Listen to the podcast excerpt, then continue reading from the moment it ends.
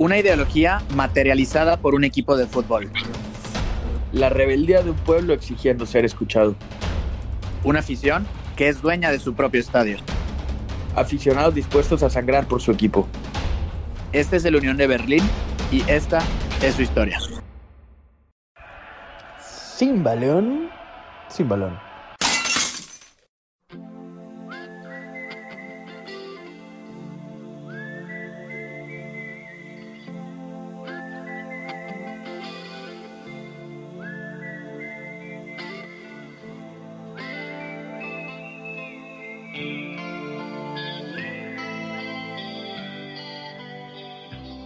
Pues regresó la Bundesliga y con esto regresa el fútbol a las grandes ligas, a nuestra vida. Hace dos meses y una semana fue el último partido, digamos, oficial de las grandes ligas y en general de todas las ligas alrededor del mundo. Y pues con esto regresa la esperanza de que estamos volviendo poco a poco. Sí, declaró Tony Cross que si los alemanes no lo hacían bien, difícilmente alguien más podría hacerlo y creo que tiene toda la razón. Entonces, ojalá sean los alemanes los que nos marquen la pauta de cómo va a tener que ser el regreso a esta nueva normalidad, que haya goles, que haya buen fútbol y sobre todo que, que se mantengan todos los involucrados en el deporte en sanas condiciones. Y bueno, también inauguramos sección, esta sección de equipos sin gloria pero con gracia, en donde quizás nos podamos encontrar desde el Toros Nesa de finales de los 90, el Villarreal que llegó a la semifinal de Champions en el 2006 con Riquelme y Forlán, ese Villarreal inolvidable. Y ahora, para inaugurarla, tenemos a un equipo eh, metiéndonos al tren de la Bundesliga, esta que, que está por arrancar. Es de un equipo quizás eh, solamente gracias siento que le queda corto. Creo que es un equipo que involucra toda una ideología, toda una manera de ser, de pensar, distinta al resto de los demás equipos de la Bundesliga, generalmente de, de las ligas top de Europa, ¿no? Sí, es un equipo donde tu afición eh, pues ya, ya lo iremos viendo, pero está muy involucrada con el equipo, tanto así eh, que tienen o son dueños de un cachito del estadio, si lo podemos decir así. Y pues creo que poco a poco nos iremos familiarizando con esta sección, que creo que puede agradar mucho. Y dentro del regreso de la Bundesliga, hace un, unas horas, el Unión Berlín regresó en su estadio en medio del bosque a jugar y tuvo un resultado de 0 a 2 contra el Bayern Múnich, pero un partido bastante movido y un muy buen desempeño del club de Berlín. Y la siguiente semana tiene el derby contra el Hertha de Berlín, entonces pues puede ser una buena excusa para que se sienten a disfrutar de un buen partido de fútbol el próximo domingo. Y si alguien está todavía dudoso de a cuál equipo seguir, en mi caso que no tengo realmente un club, no soy del Bayern, ni del Borussia, ni del Werder Bremen, entonces creo que aquí hay una muy buena opción para que nos hagamos hinchas de un club distinto. Y bueno, sin duda para hablar del Unión Berlín necesitamos la voz de un experto. Aquí Alberto Doblaré, aficionado del Zaragoza, pero también del Unión Berlín, nos contará cómo es su historia, cómo se empieza a enamorar de este club y pues todas las anécdotas y peculiaridades de este equipo tan que ha, que ha, enamorado a tantas personas. Bienvenido, Alberto. Muchas gracias, encantado, un placer. Oye, Alberto, cuéntanos un poquito, vamos a ir repasando un poco la historia para entender a la Unión de Berlín, definitivamente tenemos que repasar la historia del fútbol alemán, la creación de la Bundesliga, cómo fue el periodo entre guerras, cómo fue el periodo postguerra, ¿no? Porque creo que la esencia del club no se puede entender si no se analiza el periodo, por ejemplo, de la Guerra Fría y cómo se dividió el fútbol alemán en, en dos grandes ligas, etcétera. Entonces, si te parece, vamos un poquito juntando las piezas de esta gran historia del fútbol alemán y así podemos, eh, pues digamos, correr por las venas del club. Sí, eh, bueno, al final la Bundesliga es lo que es más conocido, que se fundó en 1963 y la mayoría de equipos que conocemos de Alemania formaban parte de ella, pero también estaba en el otro lado del muro eh, la Oberliga de la RDA, con equipos que a día de hoy no son tan conocidos, pero que en esa época llegaron a jugar competiciones europeas, incluso ganarlas como el Magdeburgo u otros equipos como el Lokomotiv Leipzig y algún otro. El Unión incluso no era de los equipos más grandes de la RDA, pero bueno, aún así tenía una historia particular que ya iremos viendo conforme vayamos profundizando en la historia del club. Sí, y también para la Alemania del, del oeste empieza tarde, comparado con las otras ligas top de Europa, empieza tarde en la historia la formalización de una liga nacional. Y esto es en parte por lo golpeada que vive, que vive Alemania entre la primera mitad del siglo XX, que hasta, hasta los, hasta después, eh, poco después del año 60, que es en el 63, se ponen de acuerdo en juntar varias ligas regionales y es como empieza la Bundesliga. En la Oberliga, que era la liga de, de la Alemania democrática, de la Alemania del Este, controlada por el, el régimen soviético, había dos equipos que contaban también con mucha fuerza, que era el Dinamo de Berlín y Dinamo de Dresden. Me corrige si estoy mal, Alberto, pero el Dinamo de Berlín era de la, de la Stasi, que era como el servicio secreto, por así decirlo, de, de la, de la Unión Soviética, y el Dinamo de Berlín era, era, el gran equipo de la, de la capital alemana, ¿no? Del, bueno, del, lado oeste de la capital alemana. Sí, eh, inicialmente el equipo referencia de la policía era el Dinamo Dresden, pero la Stasi, sobre todo Mielke, que era su, su director, quería tener un equipo referencia en Berlín, entonces se empeñó y se llevó a los mejores jugadores de Dresden a Berlín, eh, dándole mucha mayor fuerza al Dinamo Berlín. Eh, era tal su obsesión por ganar que se llevaba a los mejores jugadores de toda la liga, eh, hubo incluso corrupción arbitral y un montón de factores que hicieron que el Dinamo Berlín ganara la liga durante 10 años consecutivos, del 79 al 88. ¿Qué pasa? Que cuando ya se planteó la caída del muro, la reunificación y demás, el equipo perdió toda la fuerza y ahora mismo están en cuarta división pero en esa época era el imbatible, vamos. Sí, y ahorita vamos a, a llegar a un punto en un, en un, último partido que hubo en cuarta división entre, entre Unión y Dinamo, pero antes eh, contar un poquito más de un contexto de la ciudad de Berlín. Termina la Segunda Guerra Mundial, las grandes potencias se, se dividen en Alemania y se dividen en la ciudad de Berlín, prohíben a los equipos del este de la ciudad, que se queda en poder soviético, prohíben que jueguen contra equipos de, del oeste, porque comparado con las grandes capitales europeas como podrían ser Roma, Madrid, eh, Ámsterdam, Londres, eh, no, no cuenta con un, con un equipo poderoso, con un equipo de renombre. No cuenta con ese, ese lujo la ciudad de, de Berlín, ¿no? Sí, Berlín, a ver, es que ha tenido una historia que prácticamente todos los conflictos importantes del siglo XX han pasado por Berlín. Las, las guerras mundiales, la Guerra Fría y luego ya posteriormente la, la caída del muro. Entonces, eh, bueno, en el lado del este ya era complicado de por sí tener un equipo de referencia a nivel europeo y en la parte oeste, aunque era una zona occidental, realmente estaban encerrados dentro del muro y tenían unas dificultades añadidas que había muchos jugadores, tema patrocinios y demás que tampoco estaban interesados en, ir a Berlín y esto le afectó en, pues en esa parte al, al.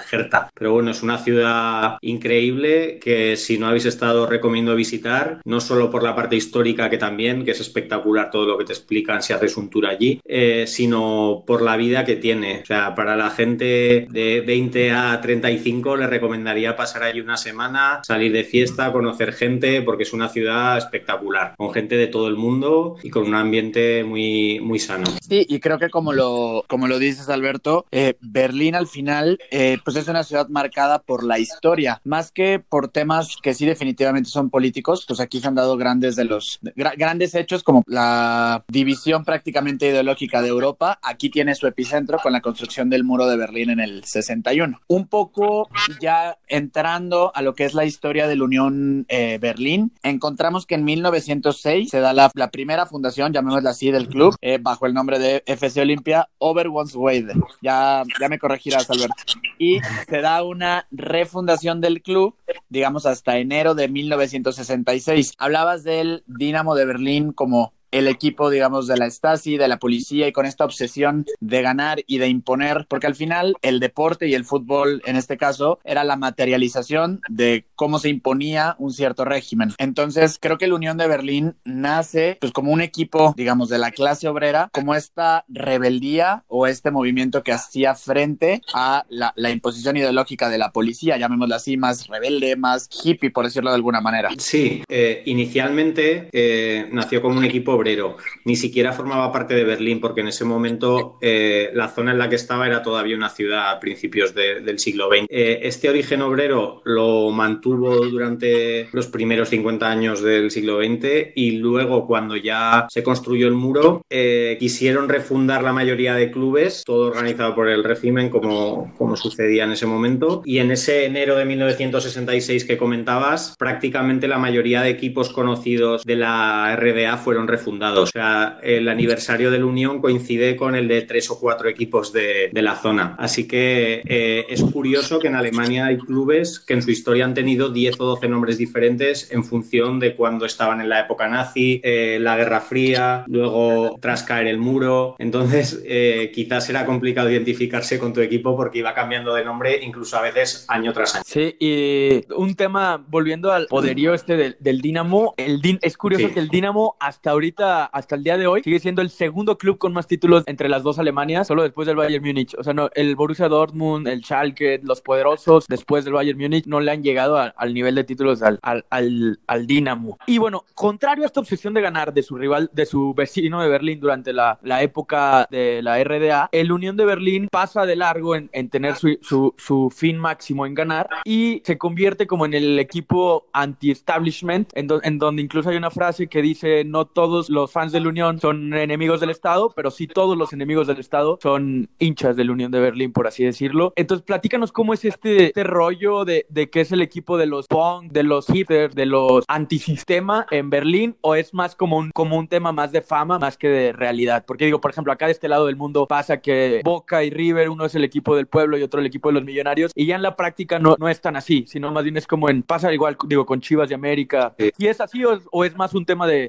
teoría? Yo creo que ha pasado dos fases diferentes. Antes del muro sí que es cierto que la mayoría de la gente que vivía en la RDA pues se identificaba con el Estado, eh, trabajaba para y por el Estado y demás. Y todos aquellos que realmente estaban en contra del sistema veían a la Unión un poco como una vía de escape. Para ellos ir al estadio era de los pocos sitios donde realmente podían protestar, podían quejarse y utilizaban al Dinamo de Berlín un poco como, como el foco en el que quejarse. Era muy complicado para la policía tenía la gente muy controlada, pero dentro de un estadio era realmente complicado poder identificar al que estaba gritando, al que no. Entonces, eh, eh, de ahí viene un poco la fama, que sí que es cierta, de que todo el mundo que vivía allí, pero realmente no quería sentirse parte del, del Estado, eh, se unía al Unión Berlín. Ya después, yo creo que, que, el club ha pasado a otra fase en la que se considera más un equipo de barrio. todo el que vive en la zona de Copenhague, que es donde está el estadio del, del Unión, se siente parte del club, pero no solo como un equipo de fútbol, sino como parte de una comunidad. Entonces, no diría que ahora mismo incluye tanto a punks, a hipsters y todo esto, sino un poco más a la gente del barrio. Lo que sí que es cierto que en el resto de Berlín, esta parte romántica que tiene el club está haciendo que aquellas personas más idealistas y demás estén acercándose al club en los últimos años. Pero desde la caída del muro, desde el 90 hasta 2010, que es cuando más o menos se estabilizaron en segunda, lo pasaron muy mal y los que hicieron que el club sobreviviera fueron los socios y la gente del barrio. Sí, Alberto, y, ahorita entraremos, digamos, en esto que mencionas de la sinergia o prácticamente que, como lo decía hace rato, los aficionados corren por las venas del Unión. Entraremos ya a esa anécdota un poco después, teniendo un poco como recapitulando la parte deportiva. Entonces, de 1963 al año 91 tenemos dos ligas que corren en paralelo en Alemania, digamos. La Bundesliga, donde está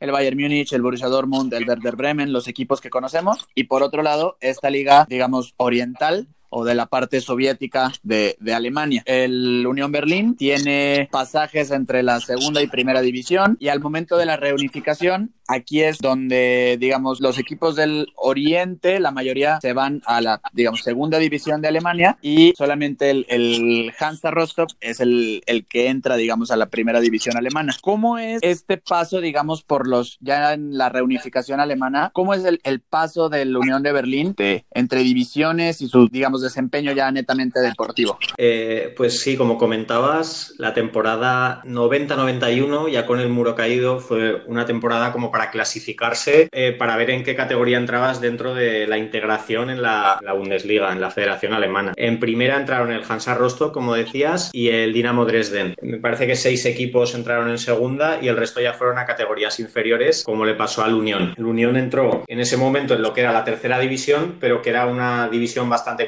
compleja en la que era realmente difícil subir, pero aún así en los tres o cuatro primeros años lo hizo bastante bien y se quedó primero de su grupo, aunque luego en los playoffs tuvo ciertas dificultades, a veces en el campo y a veces fuera de ellos, porque una vez sí que logró el ascenso, pero lo perdió en los despachos porque no le dieron la licencia por motivos económicos. Entonces, no solo a ellos, sino a la mayoría de clubes del este les costó mucho este paso porque, claro, imaginad eh, un país capitalista que se une con otro comunista y tienes que integrar las dos economías Pues obviamente los equipos del este sufrieron mucho este cambio y la mayoría, bueno, o tuvieron que reinventarse, algunos cayeron en bancarrota y volvieron a nacer desde el principio y otros con mucho sufrimiento, como es el caso del Unión y que luego veremos, han conseguido sobrevivir, pero con un apoyo enorme de sus fans para poder hacerlo. Entonces, no solo para ellos, sino para todos los equipos del este, la reunificación fue realmente complicada en lo deportivo. Oye, y acá tenemos, hablando de equipos del este que ahorita están en primera y que están peleando arriba,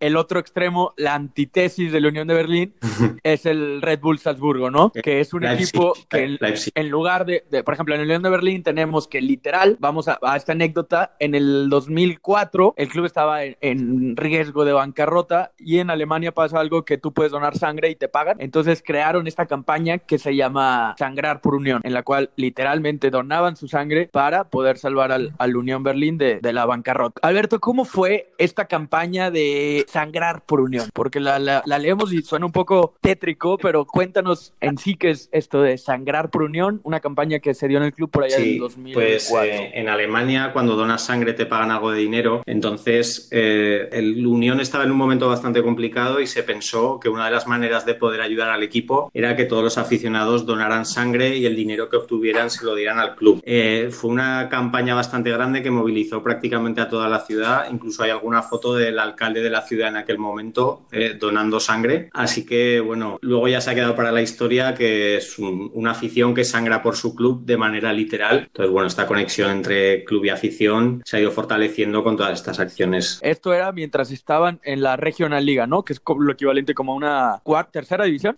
El, el Unión en esa época está en segunda división y bajaron dos años seguidos. Y generalmente los equipos que han estado arriba y que bajan a la cuarta división, sobre todo los del este, lo tienen realmente difícil para sobrevivir. Eh... No, digo nada más rápido, que el otro equipo que también tiene una historia de subir divisiones rápido y el otro equipo del este de Alemania que subió divisiones rápido y ahora inclusive compite con el Bayern Múnich y el Borussia Dortmund es este, el de Leipzig, pero que al contrario del Unión de Berlín fue con el presupuesto de una empresa gigantesca como lo es como lo es Red Bull. Entonces es esta, esta este choque de ideas, este choque de cultura. Es que yo al menos y, y diría que prácticamente nadie del este de Alemania considera el RB Leipzig un equipo del este de Alemania. O sea, al final Red Bull estaba buscando un lugar en el que fundar el club, buscaron en varias ciudades, tanto del este como del oeste, y acabaron en Leipzig como podían haber acabado en Hamburgo o en Dortmund. O sea, fue totalmente casualidad. Entonces, al final, los, lo que tienen los clubes del este es una cultura y una tradición que desde luego el Leipzig no la tiene para nada. Allí hay dos equipos como el, el Lokomotiv y el Chemi Leipzig, que la gente que es realmente romántica del fútbol en la ciudad es a los equipos a los que anima. Y de hecho, en el primer partido de Bundesliga que jugaron entre ellos, la afición del Unión sacó una pancarta que decía eh, después de 10 años vuelve un equipo del este a Bundesliga, como dando por hecho que el RB Leipzig no la representa para nada. Sí, además, digo, y es un equipo que como bien mencionas, se funda después de la caída del muro. Entonces, prácticamente esta esencia del este, pues está, además de su filosofía, está prácticamente como anulada de alguna manera. Sí, el, club se fundó en,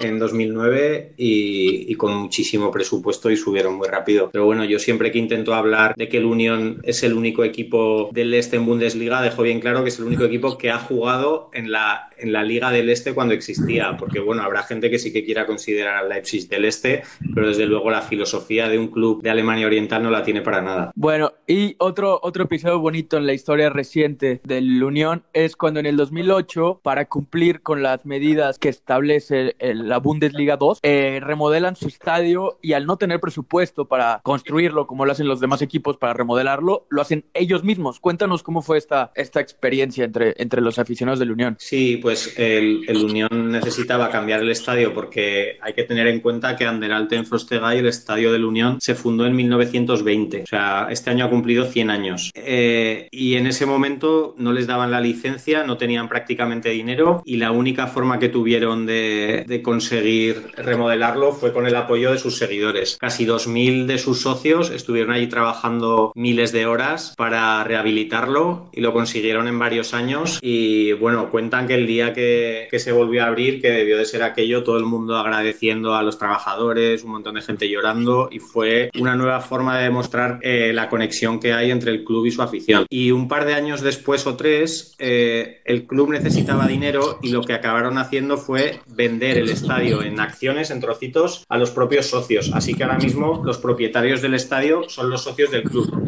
Para ello hicieron una campaña que se llamaba eh, vendemos nuestra alma, pero no a cualquiera, como dando por hecho que tenían que vender el estadio, pero no lo querían hacer ni a un gran patrocinador ni a un inversor, así que lo acabaron haciendo a sus propios socios. Sí, y de hecho tenían un límite, ¿no? Que no, no, podían comprar más de ciertas acciones cada persona, como por, por, el hecho este de que no haya un, un socio mayoritario, sino más bien para hacerlo propiedad del, de, los, de los propios aficionados. Alberto, acá en México hay una, bueno, hubo una serie que se llama Club de Cuervos en donde hacían eso y lo tomaban más, pues en un sentido hasta como irónico o de, o de broma esto de que los aficionados compraban al club. Haría falta que den una vuelta, que se den una vuelta por allá. Oye, quería preguntarte un poco sobre la mística, ahorita que contabas de la historia de cómo eh, los mismos aficionados trabajaron para que su estadio este, se remodelara. ¿Cómo es el llegar al estadio? Eh, llegas, digamos, en auto, tienes que transportarte mucho en la ciudad de Berlín a través de transporte público. ¿Cómo, cómo es este proceso para llegar hasta el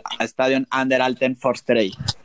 Sí. Bueno, alemán.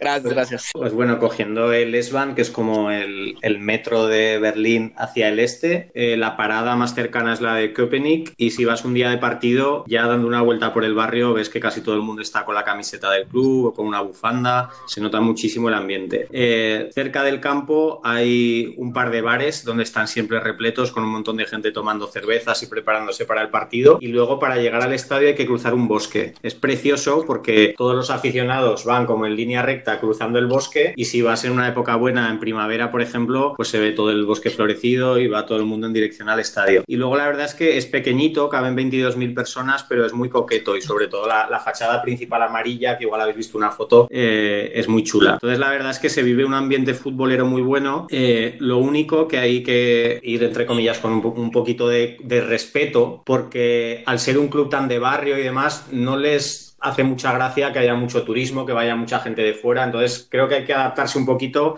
a cómo viven ellos el fútbol y no ir allí un grupo de 20 amigos haciendo fotos aquí y allá, sino que hay que intentar vivir el fútbol con la esencia que ellos están acostumbrados a hacerlo desde hace décadas. Por ejemplo, Alberto, si tú vas con tu playera del Zaragoza, no, no sería bien visto. Pues, pues no lo sé, no lo he probado. Yo las veces que he ido, sí, he ido con ropa del Unión, con una bufanda, lo más respetuoso posible con la gente de allí. Y a ellos los, lo que les da un pelín de miedo es eso, es que el club se haga demasiado conocido y que empiecen a llegar turistas y que se haga demasiado popular. Entonces esta subida a Bundesliga eh, tienen un poco esa sensación agridulce de decir igual perdemos nuestra esencia, pero bueno, creo que, que la gente está conociendo al club y respetándolo e intentando mantener sus tradiciones como son hasta ahora. Sí, digo, igual y esto queda, queda entre nosotros y los que nos escuchan, nada más que sepan que hay, que hay que hacerlo con respeto si algún día vamos para, para allá.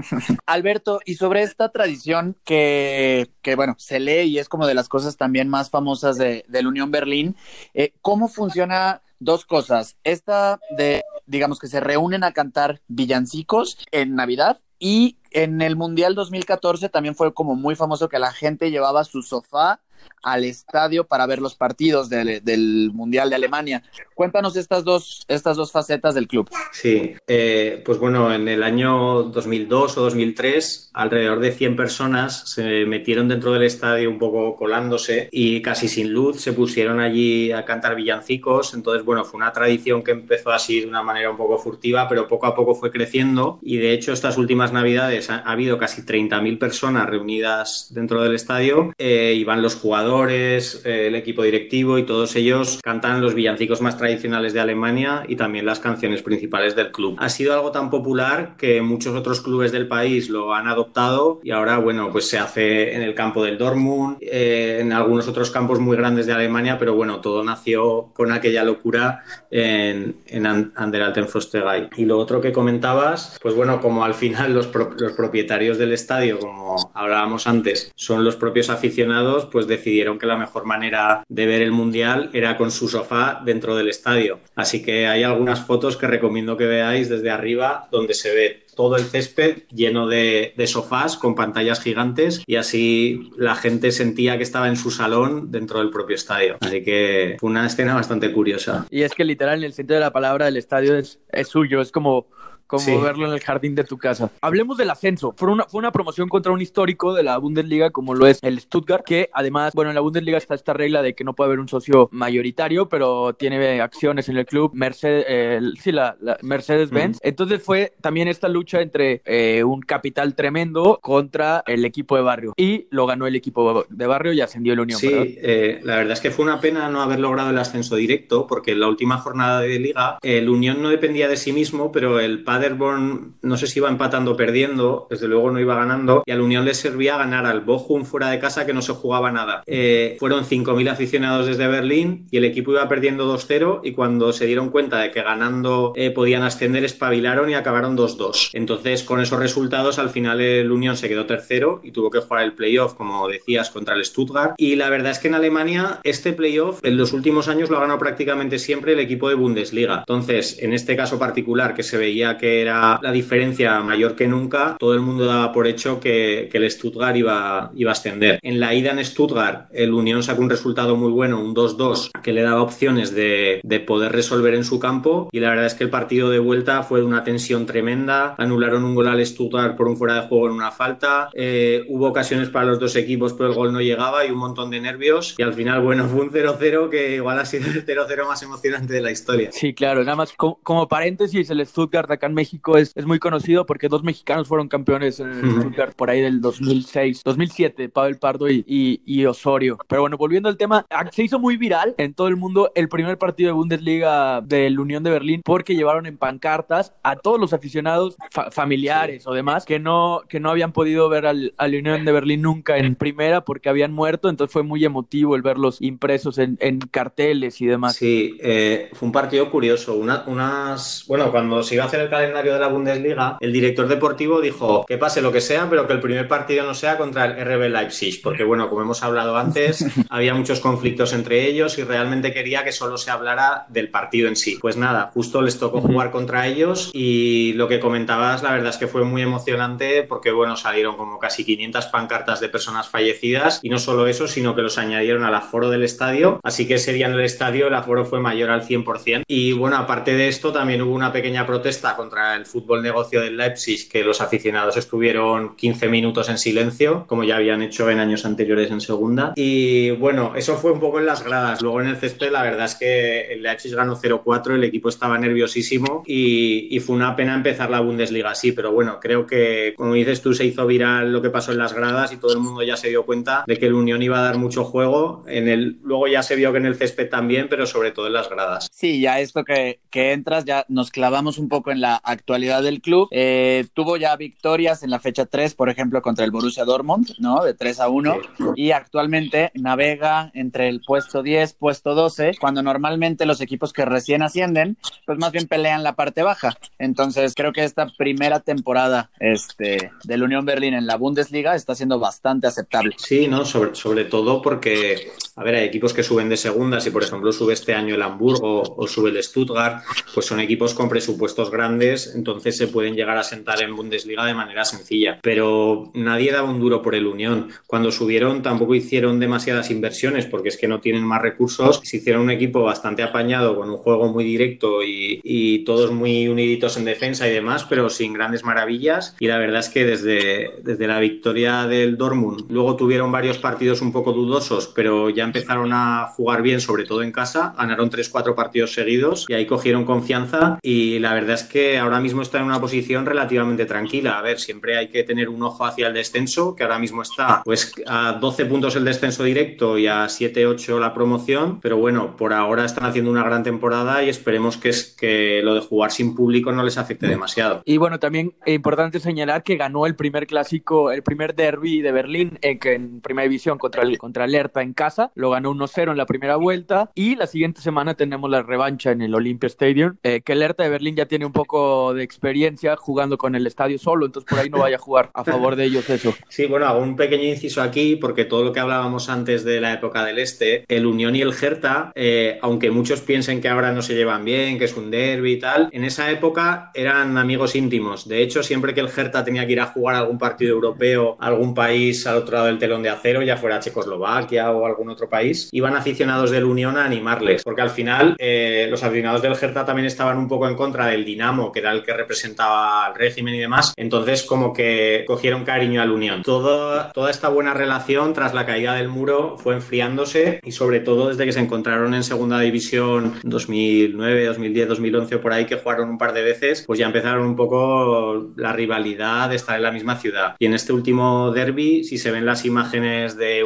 una afición tirando bengalas a la otra. La verdad es que hubo muchísima tensión. Pero bueno, el colorido en las gradas fue una pasada. unos tifos eh, con imágenes griegas que fueron increíbles. Y bueno, y luego en el partido, un gol de penalti en el Unión prácticamente en el último minuto. Pues bueno, dejó un 1-0 que la verdad es que fue espectacular. Al menos fue de nuestro lado la victoria. Eh, oye, Alberto, y un poco hablando del plantel actual, ¿qué, ¿qué jugadores, digamos, son los más destacados del equipo? Sí, pues bueno, los más conocidos, que los que conocen un poquito la Bundesliga sabrán seguro quiénes son, son Subotic, que fue titular en el mejor Dortmund de club, o Gentner, que también jugó en ese Stuttgart que decíais antes de los mexicanos, que ha ganado dos Bundesligas. Eh, pero bueno, ahora mismo el mejor del equipo para mí con diferencia es el delantero Sebastian Andersson, un sueco que lleva 11 goles y que es la referencia en ataque totalmente. El equipo juega con, con cinco defensas colgando balones arriba para que las aguante Anderson y la verdad es que está haciendo un temporada. También Trimel, que es el lateral derecho, que es el que saca todos los balones parados y lleva un montón de asistencias. Es muy común el gol, saque de córner de Trimel y remate de cabeza de Anderson. Y luego el portero Gikiewicz, la verdad es que es buenísimo también, pero ya ha anunciado que a final de esta temporada se va a ir en busca de nuevos retos, así que habrá que buscar un nuevo ídolo en la portería. Pero vamos, en general el equipo está rindiendo muy bien, hay un 11 muy consolidado, prácticamente todas las semanas juegan los mismos y el 11 se puede recitar casi de memoria. Oye, eh, Alberto, nada más. Bueno, creo que ya tenemos un en esta vuelta de la Bundesliga para quien esté dudoso de a qué equipo apoyar, creo que nos has dejado las cosas un poquito más claras. Estaba viendo eh, tu biografía de, la cuenta de Twitter que manejas, porque Alberto maneja una cuenta de Twitter no oficial de la Unión de Berlín en español, eh, que ahí fue por donde lo, lo contacté y creo que la biografía que pones es, es, es bastante peculiar y describe muy bien la, la, filosofía de la Unión porque es un equipo rebelde y familiar con un pasado de película. O sea, una afición que literalmente sangró por salvar a su equipo y que ahora está cumpliendo su sueño de, de verlo en primera división, manteniendo esta esencia de fútbol familiar, de fútbol de barrio, en una liga que, bueno, es de las mejores, para no, para no exagerar, de las mejores tres, cuatro del mundo. Entonces creo que es el sueño de un grupo de aficionados que es digno de contar. Pues sí, la verdad es que eh, si podéis alguna vez en la vida os recomiendo que vayáis a un partido y si no es posible porque ahora es realmente difícil conseguir entradas, al menos vivir la experiencia en el barrio porque os daréis cuenta de que es algo diferente a lo que se ha convertido el fútbol en la actualidad. Es como volver 50 años atrás y ver el, eh, la esencia del fútbol totalmente. Pues Alberto, muchísimas gracias. Ya, ya eres parte del podcast Sin Balón y como decía Neto hace un momento, creo que ya nos ayudaste a, a convencer a varios de enamorarse de este club del, del este de Berlín. Y pues nada, muchas, muchas gracias por darnos estos, estos minutos. Muchísimas gracias a vosotros. Pero bueno, por ahí estaremos compartiéndolo en redes, nada más ir eh, tu Twitter para que sigan el, el equipo es arroba FC Unión-es. Y bueno, pues por acá nos, nos, despedimos. Acá es tu casa, Alberto. Un honor tenerte Muchas gracias, un placer. Hablamos, un saludo. Saludos.